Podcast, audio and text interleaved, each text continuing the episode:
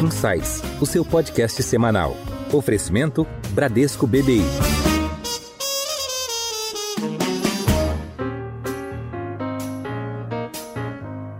Olá, bem-vindos a mais um episódio do Insights, seu podcast semanal com ideias que provocam um novo jeito de pensar. Eu sou a Priscila Forbes e hoje nós vamos conversar com iFood. O iFood é uma das principais plataformas de entrega de refeições e de mercado no Brasil. A empresa começou em 2011 com a Disque Cook, um guia impresso de cardápios com uma central telefônica. Recentemente, a empresa anunciou que 100% de suas entregas serão neutras em emissão de carbono. Como o iFood chegou ao que é hoje? Então, quem participa conosco e vai responder essa e outras perguntas é o Diego Barreto, vice-presidente de Finanças e Estratégia do iFood. Diego, bem-vindo ao Insights. Fala Priscila, super obrigado. Prazer enorme estar aqui para poder bater esse papo sobre o iFood. Legal, e nós chamamos para essa conversa também o Danilo Borges, que é banker de tecnologia do Bradesco BBI. Danilo, bem-vindo. Obrigado, Priscila. Prazer enorme falar aqui com o Diego, um amigo de longa data e um grande craque, um dos maiores executivos aqui da nova economia. Prazer enorme aqui bater esse papo com vocês. Vamos lá. Legal. Bom, já que você falou de longa data, eu vou me entregar aqui e a gente sempre faz a primeira pergunta sobre a trajetória da empresa, né? Então, o iFood, a gente comentou no início, começou como Disque Cook, né? E eu fui cliente da Disque Cook. A gente não precisa falar das datas, né? Mas a grande inovação na época do Disque Cook, eu lembro bem, era que tinha um cardápio que você pedia por telefone ainda, né? E você podia pedir uma entrada de um restaurante, um prato principal de outro e uma sobremesa ainda de um terceiro restaurante. Então, era um cardápio que te dava muitas opções, né? Você não precisava pedir a refeição completa do mesmo lugar. Então, Diego, conta um pouco aí para os nossos ouvintes como foi essa trajetória desde o tempo analógico ali de Disque Cook até o que a gente tem hoje com iFood. Priscila, muito legal você começar lembrando disso, porque a gente confunde muito o papel de uma empresa com o seu produto ou serviço, né? Então, empresas ao longo do tempo elas ficam arcaicas, ficam para trás e em mercados competitivos elas se tornam relevantes, que elas insistem muito num produto ou serviço, né? Quando você fala como o iFood começa na prática, o que você está falando é o que ele se propunha fazer, que é basicamente facilitar um processo em que você podia comer o que você queria sem ter um grande atrito que envolvendo locomoção ou tendo uma inviabilidade porque o espaço físico não te permitia ir a um restaurante, depois a outro, depois a outro, porque não faz sentido nenhum sob a ótica de quem está matando a fome. E é exatamente essa essência dessa evolução do iFood. Então o iFood começa, como você falou, e ao longo do tempo ele vai evoluindo para modelos de negócio que, em última instância, entrega essa mesma coisa de uma forma forma diferente. A evolução natural do iFood foi se aproveitar da emergência do smartphone na sequência e deixar de ter a lógica da pessoa que está em casa e liga para receber em casa, para ter a lógica da pessoa que está em algum lugar para receber em algum lugar. Ponto. E aí a gente evolui o modelo de negócio para o iFood para um negócio que basicamente é uma plataforma que liga o consumidor ao restaurante, dando ao consumidor algumas coisas. A primeira delas, nesse primeiro momento, variedade de escolha para que ele adapte ao que realmente ele quer naquele momento e transparência de preço. Ou seja, se em última instância eu estou com o orçamento apertado, eu vou para um restaurante mais barato, se eu estou com dinheiro sobrando, é um momento especial, eu vou para o mais caro. Em 2018, de forma mais marcante, ainda que tenha começado um pouco antes, o iFood dá mais um passo nessa evolução. Ele traz a lógica da logística. A logística até então, a entrega, ela é feita pelo restaurante. O que a gente faz naquele momento é começar a montar uma plataforma com muita densidade logística para incorporar esse serviço. Por quê? Porque a logística me permite controlar melhor o processo em termos de transparência do tempo, transparência para regular a ansiedade do consumidor e etc. Então hoje quando você vê o entregador vindo de lá para cá, isso te permite regular a ansiedade, permite dizer, vou tomar um banho primeiro porque vai dar tempo, te permite dizer, não, já vou descer porque está chegando. Eu sou daquelas ansiosas pessoas que ficam o tempo inteiro olhando no mapa onde está meu entregador. Eu sou assim também. Nós temos que tratar isso lá na terapia. Mas enquanto isso, em, ali por volta de 2020, a gente começa a enxergar um momento em que o consumidor começa a pedir por outros momentos na jornada de consumo. E aí entra nessa história o supermercado. Né? Então, a evolução natural da vertical marketplace, que é essa mera conexão com a logística, com uma nova vertical que agora é o supermercado, ela vem exatamente para dizer: olha, talvez a Priscila e o Danilo, eles nunca irão almoçar comigo iFood de segunda a sexta na hora do almoço, mas talvez eles cozinhem em casa nesse momento. Então, poxa, deixa eu dar essa solução também. Então, a gente vai abrindo uma lógica que serve aquele propósito original, com aquele exemplo que você deu. E aí, com isso, vem vindo outras categorias a reboque, né? Quando você pensa que eu trago o supermercado, o supermercado tem na prateleira outras coisas que não só comida, né? Então, começa a entrar a lógica aqui do pet shop, porque ele vende lá a ração também. Começa a entrar a lógica aqui do produto de limpeza, porque ele vende também o produto de limpeza. Então, a plataforma vai se estendendo então e começa a abraçar um ciclo muito maior. Por baixo disso, Priscila, só para concluir, existe uma revolução silenciosa por baixo, chamada inteligência artificial. A empresa hoje tem mais de 500 cientistas de dados, mais de 80 modelos de inteligência artificial construídos pelo time para o iFood, e isso vai permitindo então essa sincronicidade e hoje coloco o iFood aí, por exemplo, como a melhor empresa dos últimos anos em termos de prestação de serviço comparada com todos os demais setores pelos principais prêmios do país.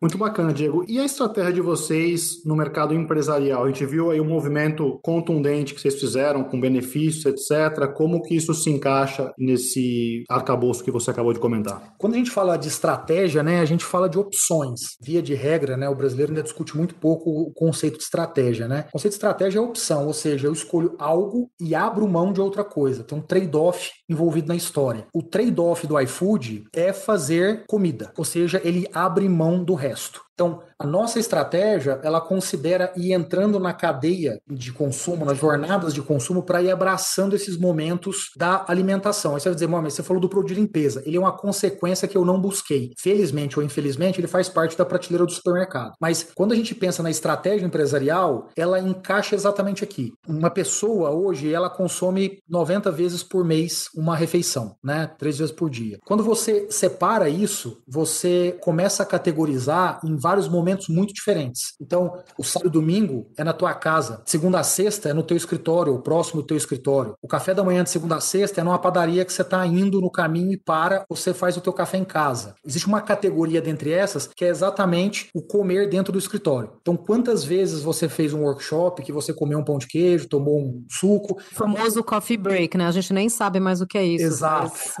Um ano e meio que a gente não sabe o que é coffee break. Ou quantas vezes você ficou até muito tarde e reembolsou. Então, a entrada no mundo corporativo é para pegar esses momentos que faz parte dessa categoria em que você não está na sua casa, você não está no trânsito, você não está próximo do trabalho, você está dentro do trabalho. Então ela vem para abraçar isso com o que a gente chama de iFood Office, que é uma solução para as empresas, e aí na outra ponta a solução pro colaborador, que é o iFood Benefícios, que é um cartão de vale refeição e aí vale alimentação, mas com uma proposta de valor e tecnológica completamente dos demais que existem no mercado. Então isso abraça mais uma categoria aqui. Mas o primeiro passo foi vocês aceitarem, né, os vouchers de, de refeição, né, os, os alelos e sodexos e, e similares ali na plataforma, né? Agora tem um, vamos dizer assim, um cartão virtual que é próprio do iFood, é isso? É, na verdade, Priscila, o primeiro passo nosso foi implorar por mais ou menos cinco anos para que as empresas de vale refeição e alimentação estivessem na plataforma. Historicamente, a gente sempre ouviu não. Historicamente, elas sempre tiveram uma dificuldade muito grande de aceitar a possibilidade de que isso acontecesse. Quem destrava isso não é o iFood e nem é as empresas. Né? É a demanda destrava... dos próprios usuários, né? Também não. Quem destrava isso é a pandemia pandemia. Você tem razão, porque isso de alguma forma afeta a demanda, mas o que acontece na prática é que com a pandemia as pessoas não têm como mais usar o cartão e essas empresas começam a ser extremamente pressionadas pelo extremo tradicionalismo de não ter se plugado em plataformas de tecnologia. E aí é isso que faz o movimento. E aí as empresas fazem esse movimento,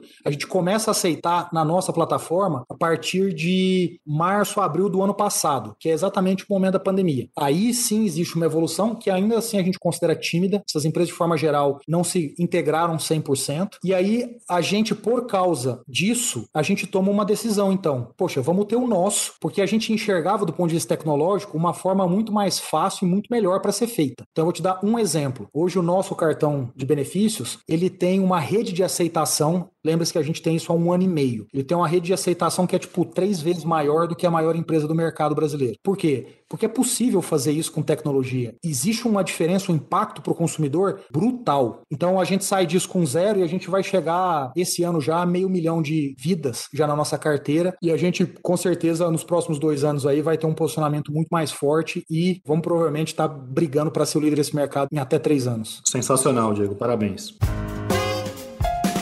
Em alta.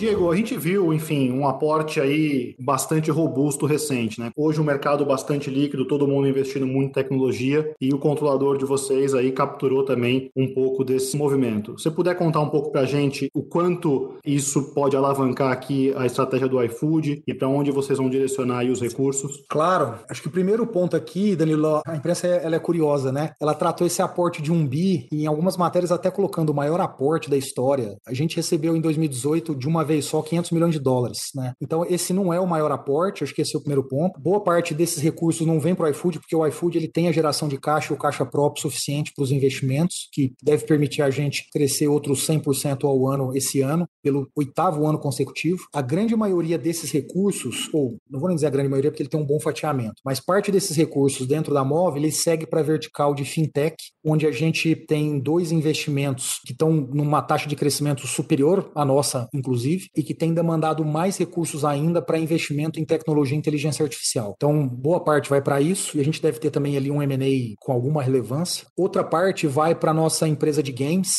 né? Quando digo nossa, na Móvel, porque eu faço parte também na sociedade na Móvel. Então, a gente tem ali um investimento forte também em games, numa empresa chamada Afterverse. Provavelmente vocês não conhecem este nome, mas para quem tem filho pequeno que usa o Play Kids, essa empresa é a desenvolvedora e proprietária do Play Kids. Para quem tem filho um pouco mais velho, ali na casa dos 10 anos, o PKXD é também uma empresa que hoje tem 40 milhões de usuários ativos mês, uma empresa muito interessante. Tem uma outra parte que vai para os ativos de logística, né? Nós temos alguns investimentos de logística na Colômbia e na Argentina, e a gente vai acelerar a expansão continental desses dois ativos. E aí uma outra parte vem para o iFood para poder complementar uma aposta muito forte que a gente está fazendo aqui em fintech também, né? tanto sob a ótica do iFood benefícios, quanto sob a ótica do banco do restaurante e do banco do entregador que vai ser lançado nos próximos meses, a gente vai acelerar muito a penetração na base de restaurantes e de entregadores. De restaurante já está bem penetrado, mas de entregadores, sem dúvida. E aí a gente provavelmente vai ser o banco, o tipo de profissional que está na plataforma como entregador, a gente deve ser a primeira solução bancária para grande parte dessas pessoas. E aí nós vamos começar um processo aí de bancarização desse público. Que tipo de serviço vocês vão oferecer? A gente está falando aqui de, por exemplo, antecipação de recebíveis, de meio de pagamento. Que tipo de serviço vocês vão prover? Priscila, tanto no caso do restaurante quanto no caso do entregador, existe uma premissa para nós muito clara que é não tem por que oferecer o que ele não precisa. Né? Muitos bancos se acostumaram a oferecer 337 opções no seu site ou app, mas na prática o cliente precisa de 5 para fazer 90% das transações dele no ano. Na prática você traz um nível de complexidade que assusta, que atrapalha. Então a gente tem um foco aqui muito claro de não ser uma plataforma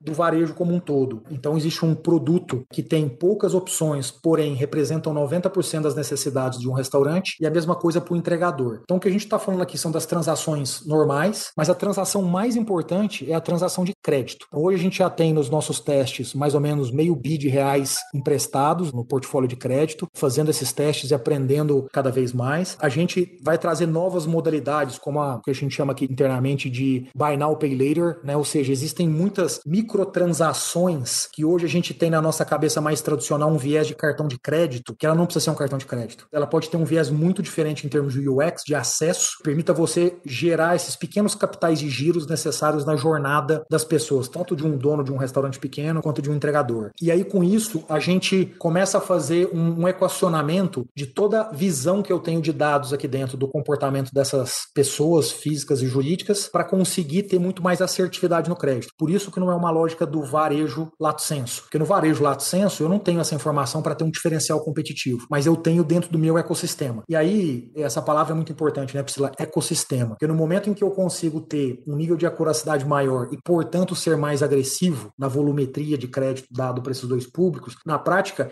eu começo a fazer isso virar um grande ciclo virtuoso para manutenção, para retenção, para fazer com que o conceito de parceria não seja só sob a ótica da geração de tráfego, né, ou seja, de receita, mas também de outras coisas. Isso vai criando uma vantagem competitiva em relação a quem só oferece uma plataforma pura e simples. A gente hoje enxerga o seguinte, né? Não tem mais barreira entre serviços financeiros, marketplace, o varejo, os players offline cada vez mais investindo em migração para online. No core de vocês, qual que é a estratégia para defender GMV nessa lógica, né? Da mesma forma, acho que como vocês estão cada vez mais querendo também abocanhar esse quinhão que antes era de players financeiros, como Inter, etc. A gente também vê esse tipo de player cada vez mais migrando aqui para o mundo de marketplace, para o mundo de retail. GMV ou GMV é volume bruto de mercadoria, que é a receita de vendas em um determinado período de tempo. Danilo, existem algumas alavancas dentro do core para gerar esse efeito que você está dizendo. Acho que primeiro você está 100% correto. O mercado de food delivery, ele é um mercado, de novo, com uma frequência altíssima, né? 90 vezes por mês você vai comer, mas você não vai à farmácia 90 vezes por mês. Você não vai comprar um tênis 90 vezes por mês. Você não compra uma geladeira 90 vezes por mês. Então ele é um mercado muito interessante por causa dessa altíssima frequência. Então é natural que ao longo do tempo outros players também tentem buscar parte desse mercado. Então a gente vê isso de forma super natural, todo mundo vai ter que subir a régua para poder se dar bem. Então isso é animal. Quem ganha com isso é o Brasil, que via de regra tem empresas que não sobem a régua constantemente, né? Como é que a gente olha isso, Danilo? Primeira coisa, tem uma lógica geográfica. O iFood é uma empresa que hoje está em quase duas mil cidades. O segundo maior player está em 150. Portanto, pensa só com uma cabeça de cadeia. Com uma cabeça de cadeia que está presente em 100 cidades, 200 cidades, 300 cidades, 400 cidades, você não tem outro player que te atende. Então, a gente tem uma estratégia de expansão geográfica, uma decisão estratégica de expansão geográfica que nenhum outro player seguiu. Então, esse é um primeiro ponto, me dá uma vantagem comercial em algumas discussões. O segundo ponto é, uma vez que eu tenho uma presença nacional, isso me permite usar canais de distribuição, canais de marketing, canais de publicidade de uma forma muito mais eficiente. Então, quando eu coloco lá uma propaganda no meio do futebol, Corinthians e Flamengo na Rede Globo, o Brasil inteiro vê, o Brasil inteiro é atendido. Duas mil cidades no Brasil significa todas as cidades acima de 50 mil pessoas. Quando um mesmo concorrente faz isso, ele tem um custo brutalmente ineficiente. Por quê? Porque ele está em meia dúzia de cidades. Então, aqui tem um segundo ponto. Como eu tenho mais eficiência, então eu posso ser mais constante no marketing. Portanto, eu trabalho a questão de marca com mais força. Terceiro ponto aqui tem a ver com o nível de serviço. Não existe um único dado, público ou privado, que não dê ao iFood uma clara dianteira em relação à preferência, em relação à qualidade de serviço. O principal prêmio do Brasil, por exemplo, de atendimento ao consumidor, que é o prêmio Reclame Aqui, com Época Negócios, historicamente o iFood sempre foi o primeiro colocado na categoria Food Service. O ano passado, o iFood foi o primeiro do Brasil no geral, inclusive batendo a campeã histórica, que é a Netflix. Então, a gente enxerga em operações, em business de plataforma, uma necessidade de você ter um nível de serviço muito bom. Não é bom, é muito bom. Sabe a Amazon dos Estados Unidos, que você confia que as coisas vão acontecer? Claro que eu não posso comparar, porque a gente precisa lembrar que o meu lead time é de 28 minutos, né? Então, eu não vou ter o nível de perfeição da Amazon, mas eu preciso ser o melhor aqui. O melhor, não, não tem outra opção. Você tem que ser o melhor nisso. E a gente tem um nível de investimento muito forte nisso. Lead time é o tempo decorrido entre a entrada do pedido e a entrega desse pedido. O quarto e último ponto, Danilo, é a inteligência artificial. Quando você pega uma empresa como o iFood, que vai entregar um bilhão de pedidos esse ano,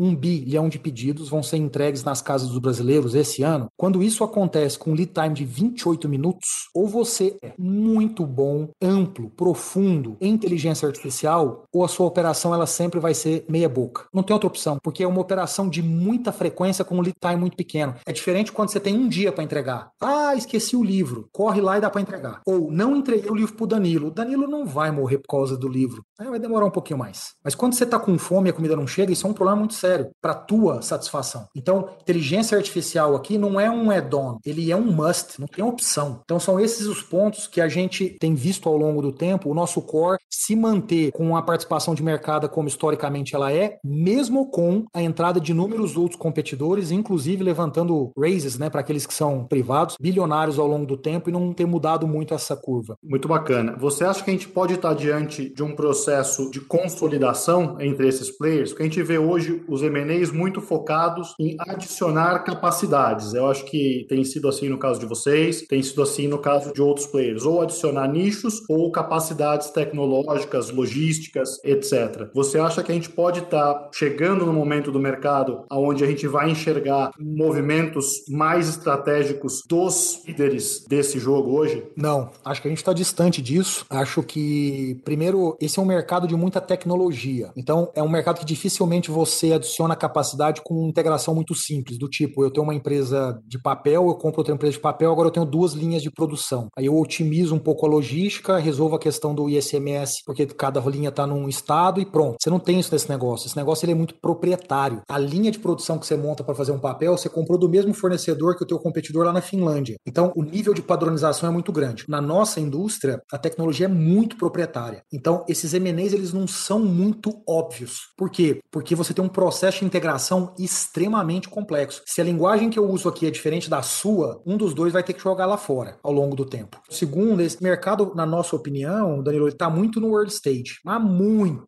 no early stage. Ou seja, existe uma consciência, um conhecimento grande, mas quando você pensa sobre a ótica da entrada da frequência, ela é ainda muito baixa. Se você pensar, você, sei lá, você almoça todo dia perto do banco, numa situação não pandemia, você não usa o iFood. Ou seja, eu tenho que quebrar ainda isso aqui. Então, eu tenho muitos espaços nessa jornada para entrar. Portanto, quando eu adquiro hoje um competidor, se eu adquirisse o iFood, não adquire um competidor há quatro anos. Então, a gente já não olha para isso há muito tempo. Se eu adquirisse um competidor hoje, na prática, eu provavelmente estou adquirindo o mesmo Danilo, que de vez em quando compra lá, só que foi lá por causa de uma promoção, talvez, e não gostou do serviço não foi tantas vezes mais. É o então, mesmo usuário, né? Exato, tem um overlap muito grande. O que é diferente de quando você pensa no varejo. Por quê? Porque o varejo tem uma característica física, geográfica muito importante. Você tem empresas focadas no sul, empresas focadas no nordeste. A padronização ou não não é um problema. E aí, claro, tem players que têm uma estratégia diferente, que não é um problema, dá para seguir. Ela só é um pouco mais difícil de ser digerida. Por isso que eu não acho que é o momento, tá todo mundo ainda terminando de entrar, de penetrar, de crescer, para aí a gente começar a descobrir quem vão ser os vencedores.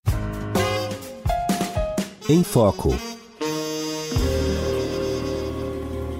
queria te perguntar um pouco sobre a relação do iFood com os entregadores, né? Que é uma empresa de serviços, então os restaurantes também pagam uma comissão ali das vendas para estarem na plataforma, mas quem faz o negócio acontecer ali na operação no dia a dia são esses entregadores, né? É. E eles são autônomos, né? Não tem uma relação de contrato trabalhista com os entregadores, né? uhum. né? Você acha que deveria haver uma regulamentação específica para esse tipo de trabalho? Como é que é a relação de vocês? Vocês com esses autônomos? Eu tenho certeza absoluta. Sua pergunta é ótima e super pertinente. Tem que ter sim uma relação. A gente precisa fatiar muito essa questão, precisa. Ela é muito boa e ao mesmo tempo muito profunda. A primeira coisa é: os entregadores não são CLT porque não faz sentido dado o que está escrito na CLT. Então, ponto. É uma discussão legal. Portanto, se você olhar a jurimetria de entregadores, motoristas de plataforma, entre outros prestadores de serviço que estão em plataformas, essa jurimetria é de 99,9% a favor das plataformas. Por quê? Porque assim é a lei. Então, essa discussão de CLT ela não existe aqui por uma questão legal. Ponto. Então, a gente sempre diz muito para as pessoas assim: vamos parar de insistir nisso e vamos descobrir a nova. E aí aqui a gente entra na segunda estágio, que é qual é essa? Existe? E a primeira coisa que eu gosto muito de dizer, Priscila, é: cara, tudo que está aqui um dia não existiu, né? Um dia alguém viu a necessidade, porque o pêndulo foi num extremo e a gente falou: não, não, não, tem que estar um pouquinho mais para cá. Então, acho que existe um, uma consciência social que a gente precisa dar proteção social para essas pessoas, não pela CLT, porque a CLT fala de outra coisa. Então, o que, que essas pessoas precisam? Elas precisam ter determinadas proteções sociais e elas não terão alguns benefícios que o Danilo tem porque ele é CLT, porque o Danilo não tem flexibilidade e essas pessoas têm. E aí, quando a gente fala disso, algumas pessoas não entendem. Então, eu vou explicar o que é a flexibilidade. O Danilo, quando quer levar o enteado dele ao colégio, ele não pode, porque tem uma reunião no Bradesco. O entregador pode levar todo dia na creche, porque ele pode querer não estar na plataforma nesse horário. Uhum. A Priscila,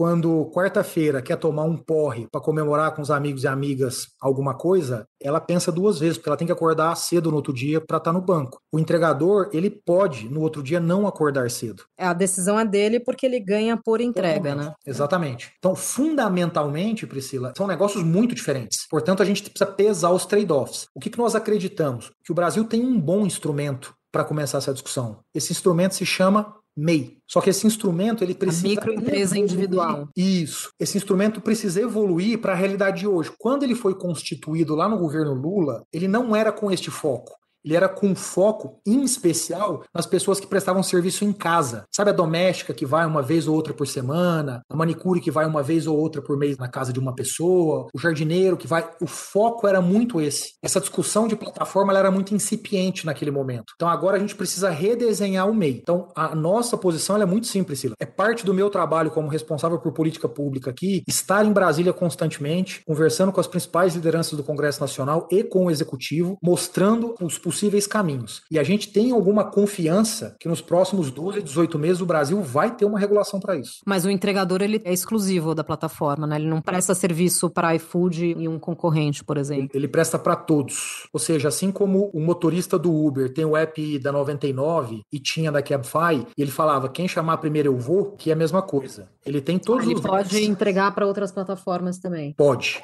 E aí é que, que tá quando a gente vê ele com a mochilinha ali, aquela mochila térmica, a mochila mochila tem lá o logo do iFood, né? É, mas isso não implica que ele está no iFood. Então, se a Priscila hoje quiser uma festa fantasia, entrar no Mercado Livre, comprar aquela mochila para ir fantasiada de entregadora, ela consegue. Ou seja, não, mas é sério, isso é algo simbólico que expressa na prática o seguinte: o fato de. Tem gente que brincou durante a pandemia que o único jeito de sair de casa quando tinha lockdown era você se fantasiar de entregador do iFood. É verdade. Na prática, tem duas coisas importantes no teu comentário. O primeiro é: o fato de alguém estar com a mochila não implica que aquela pessoa está naquela plataforma. Então, eventualmente você vai ver alguém com a mochila da Glovo, que já saiu do Brasil, inclusive, aquela amarela. Uhum. Mas o que é importante nesse comentário seu, demais, demais, demais? Isso mostra a complexidade que o MEI ainda não resolve. Ou seja, se a Priscila é uma entregadora e ela atende 70% das vezes o iFood, 20% Uber Eats, 10% James Delivery, na prática, quem que contribui para essa proteção social? Então precisa ter aqui uma solução que tecnologicamente não é complexa, em que eu vou fazendo esse rateio para que eu possa mensurar o quanto efetivamente cada empresa se relacionou com um determinado trabalhador ao longo do tempo. Pode ser que no mês que vem seja o contrário a participação da Priscila. Então, é uma solução tecnológica que não é complexa, mas que é necessária para a gente ter essa visibilidade e logo a proteção. Você citou aí alguns concorrentes. Existe uma disputa aí por entregadores no sentido de oferecer benefícios ou oferecer uma comissão maior? Vocês disputam esse mercado de entregadores? Sem dúvida, acho que existe uma competição, né? Existe uma lógica de oferta e procura e ela sempre funciona assim: quem não é um bom prestador de serviço para o entregador tem que pagar muito caro para chamar a atenção dele. É diferente do carro. Quando você está na 99 no Uber, não existe uma lógica de serviço por parte dessas empresas com o motorista de forma tão apurada, porque é uma relação mais distante. Você entra no carro, entra a pessoa, você entrega, a pessoa sai. Entra no carro, então ela é mais distante. Quando você pensa na entrega, é o contrário. A relação ela é muito mais complexa. Por exemplo, se eu ofereço só supermercado, para o entregador é muito mais difícil. Por quê? Porque ele pode chegar lá e ser 16 sacos de arroz. Não vai caber na bag, ele vai ter um problema. No restaurante isso dificilmente acontece. Se você tem um bom sistema de comunicação com o cliente, o entregador espera muito pouco quando ele entrega. Se você não tem, ele vai esperar mais, ele perde tempo. Então, na prática, o entregador ele tende a trabalhar mais com quem é bom. E quem não é bom paga mais porque não consegue entregar um bom serviço para ele. Vocês, assim, têm um foco enorme aí no ESG, né? Que a gente ouve cada vez mais. No mercado de capitais, a gente vê as empresas que realmente têm uma preocupação genuína ou que têm o ESG no core como eu acho que é o caso de vocês, sendo aí muito mais bem sucedidas em captações, etc. Mas além dessa questão do mercado de capitais, que acho que já está bem amadurecido nesse ponto, o que, que você pode dizer para a gente que são benefícios que vocês têm capturados, retenção de talento, vocês enxergam as pessoas hoje que trabalham no time mais motivadas por conta desse foco da companhia, enfim, conta um pouco para a gente o como isso tem permeado aí o dia a dia do business. Danilo, a nossa decisão, muita gente está talvez não saiba, mas ela não tem nada a ver, eu sei que você sabe, mas muita gente que esteja ouvindo talvez não saiba, ela não tem nada a ver com o mercado de capitais, né? Porque nós não captamos no mercado de capitais e não temos nenhuma expectativa de que isso aconteça nos próximos anos. Portanto, eu não tenho pressão por parte de investidores. Meu segundo comentário, para não deixar de ser provocador, eu acho que a grande maioria das empresas que captam no mercado de capitais e fazem SD, elas fazem para boi dormir. Elas fazem lá três, quatro projetinhos e escrevem na parede e fazem os projetinhos. Ela é uma empresa de, sei lá, soluções ambientais que diz, ah, olha o que eu faço já é ISD. Não, o que você faz é esse modelo de negócio, não tem nada a ver. Acho sinceramente que todo mundo colocar uma arma na cabeça de todo mundo e essa arma disse, ou você faz ou não te dou dinheiro. Então não existe uma empatia natural, não existe um processo orgânico. Ótimo, de qualquer forma é positivo, mas é muito importante a gente separar isso para enxergar o grau de maturidade que as empresas estão. Nosso caso aqui, a gente faz o ISD por uma questão simples. Chegou uma hora que a gente falou, velho, não dá para não ter essa consciência. Não é uma discussão de se precisa ou se não precisa. É tipo você usar o cinto de segurança. Já deu, já passou aquela fase na década de 90 em que a gente ficava colocando, eu não, né, mas algumas pessoas,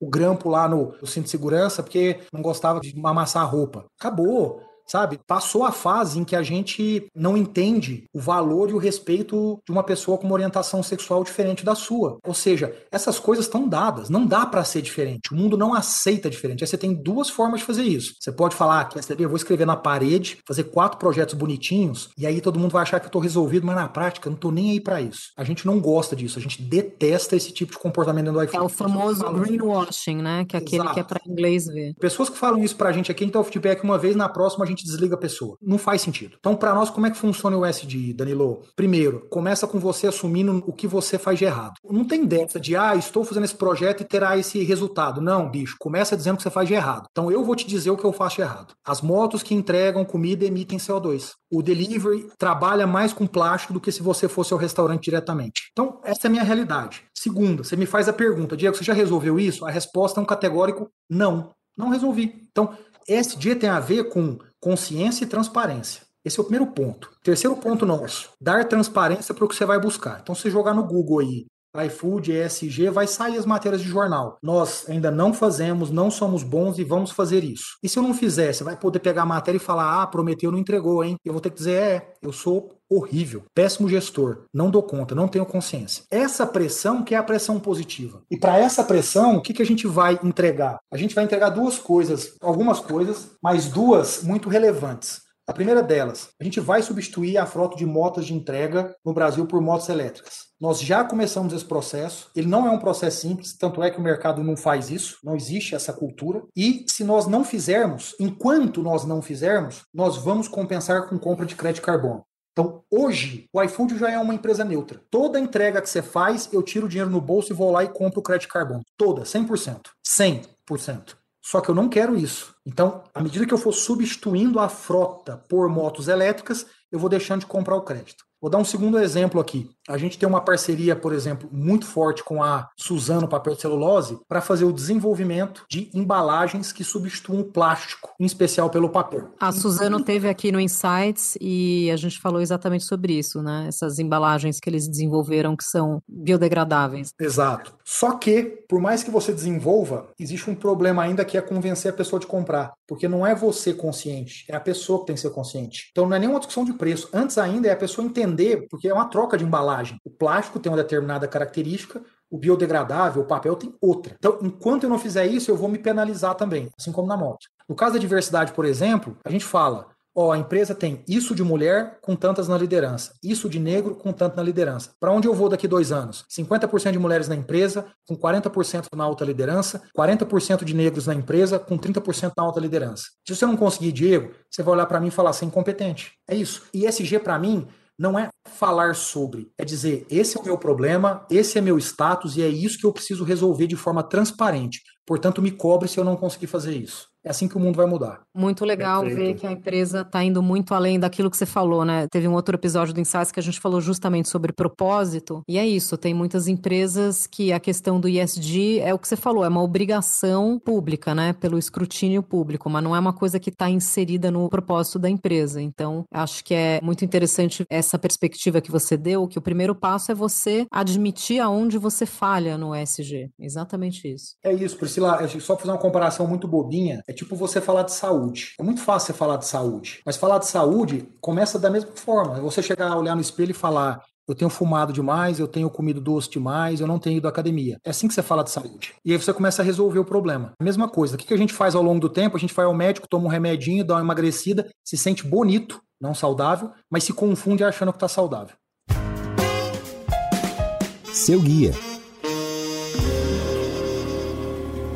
Diego, a gente está chegando aqui ao final do nosso papo, mas eu queria fazer uma última pergunta aqui para você, entrando um pouco aí no âmbito mais pessoal e de carreira. Você veio do meio jurídico, você é advogado de formação, você chegou a, a trabalhar em escritórios de advocacia, uhum, né? Então, exato. Então conta um pouco para os ouvintes como é que foi essa trajetória de sair desse mundo, né, corporativo e jurídico e entrar nesse mundo de tecnologia e de startups. Priscila, eu tenho três fases aqui. Acho que a primeira fase é eu entrei no direito por fazer uma correlação simplista e errada. Meu pai fez direito e virou empresário. E eu achei que eu fosse fazer direito e virar empresário. Aí eu cheguei na faculdade. Então aconteceu. então você conseguiu. eu tive duas grandes tristezas na faculdade. A primeira foi chegar lá e ver que o direito é extremamente legalista, civilista, extremamente processualista, portanto eu não ia virar um homem de negócios ali. E a segunda foi conhecer o Danilo. Mas essa eu superei. O grande problema mesmo é a primeira. Para quem não sabe, que eu e o Danilo a gente estudou junto na faculdade, por uma coincidência. E aí, eu em paralelo, eu estudei muito sozinho por conta em casa, finanças, economia e contabilidade. Quando eu comecei a trabalhar, eu trabalhei com o mercado de capitais, fazendo IPO, M&A, essas coisas todas. Eu acabava me destacando por conseguir interpretar, entender, discutir coisas que não era da alçada de um advogado, mas que o advogado precisava saber para conseguir traduzir aquilo para um contrato, para um prospecto, para uma discussão qualquer. Por causa disso, o CFO de uma empresa para a qual eu estava trabalhando na época, eu trabalhava no Matos Filho, falou: "Cara, você não é advogado nem ferrando. Pode vir, tipo, cara, vem para cá. E aí eu fiz essa transição de carreira. Então, o que me permitiu fazer essa transição foi ter estudado em casa um monte, um negócio que teoria eu não deveria nem ter estudado, e acabei criando esta oportunidade. Aí fiz toda a minha carreira, fui subindo e tal, não sei o quê. Em 2014 eu fui fazer MBA na Suíça, lá no IMD, e aí foi onde eu descobri a importância dessa nova economia, que no Brasil ainda não era uma realidade, né? Ali em 2014, 2015, quando eu volto, a gente falava mais ou menos de iFood, né? A empresa era tudo pequenininha. iFood 99, Buscapé, XP e falava de peixe urbano. Eram essas as nossas referências, mas são cinco. Tipo, isso não é nada. E aí eu comecei a compreender isso mais. Eu comecei a mentorar startup de graça, sem ganhar um único centavo. E aí eu fui aprendendo, eu fui entendendo até que a Móvel me ligou um dia falou: Cara, você está em empresa grande, você passou por algumas coisas que aqui a gente vai passar daqui a pouco, porque a gente está ficando grande. Só que as pessoas do teu mundo não entendem conceito de agilidade, não entendem conceito de tecnologia, não entendem conceito de ambidestria e coisas do tipo. E você está se aventurando nisso. E aí eu topei, mas vou te contar o detalhe do que eu topei, Priscila. Eu fui para ganhar 40% do que eu ganhava. Essa foi a uhum. proposta que eles me fizeram. A Móvel era uma empresa grande já, mas é muito fácil você migrar para ganhar o mesmo salário ou algum aumento e dizer: olha como eu sou como eu sou tech, como eu sou geek. A Móvel me propôs 40% do que eu ganhava. Evidente que isso ao longo do tempo se acertou, né? Mas o ponto é, essa lógica dentro aqui de skin in the game, né, de você efetivamente entrar para o jogo e participar do risco, ela existe, ela é necessária. Portanto, a vinda para esse mundo tem muito a ver com um lado comportamental. Só para concluir, Priscila, muita gente pergunta assim, mas cara, por que, que você foi? Foram dois motivos, né? O primeiro é porque eu entendo que a economia brasileira vai ser cada vez mais com essa direção, com essa lógica, portanto, tinha uma questão de sustentabilidade de carreira. E o segundo ponto para mim, tem uma frase que eu adoro que é passarinho que voa com morcego, acorda de cabeça para baixo. Ou seja, quando você tá numa tribo que não é a sua, você vai acabar fazendo coisas que não é da sua natureza. A minha natureza não é a velha economia, a minha natureza é a nova economia. E por isso então eu fiz essa migração e não vou sair daqui. Muito bom. Nós conversamos hoje com o Diego Barreto, VP de Finanças e Estratégia do iFood. Diego, super obrigada pelo papo hoje. Valeu, obrigadão Priscila, valeu Danilo, prazeraço super super próximo aí do banco, fã pessoal. Estamos fazendo um monte de coisa junto aí. Obrigadão, sempre que quiserem, portas abertas. Legal, e agradecemos também Danilo Borges, que é banker de tecnologia do Bradesco BBI. Obrigada, Danilo. Obrigado, foi um prazer estar com esse craque aqui que tenho muito orgulho de acompanhar essa trajetória. E vocês que nos acompanham já sabem, toda semana tem um episódio novo do seu Insights. Até a próxima, tchau!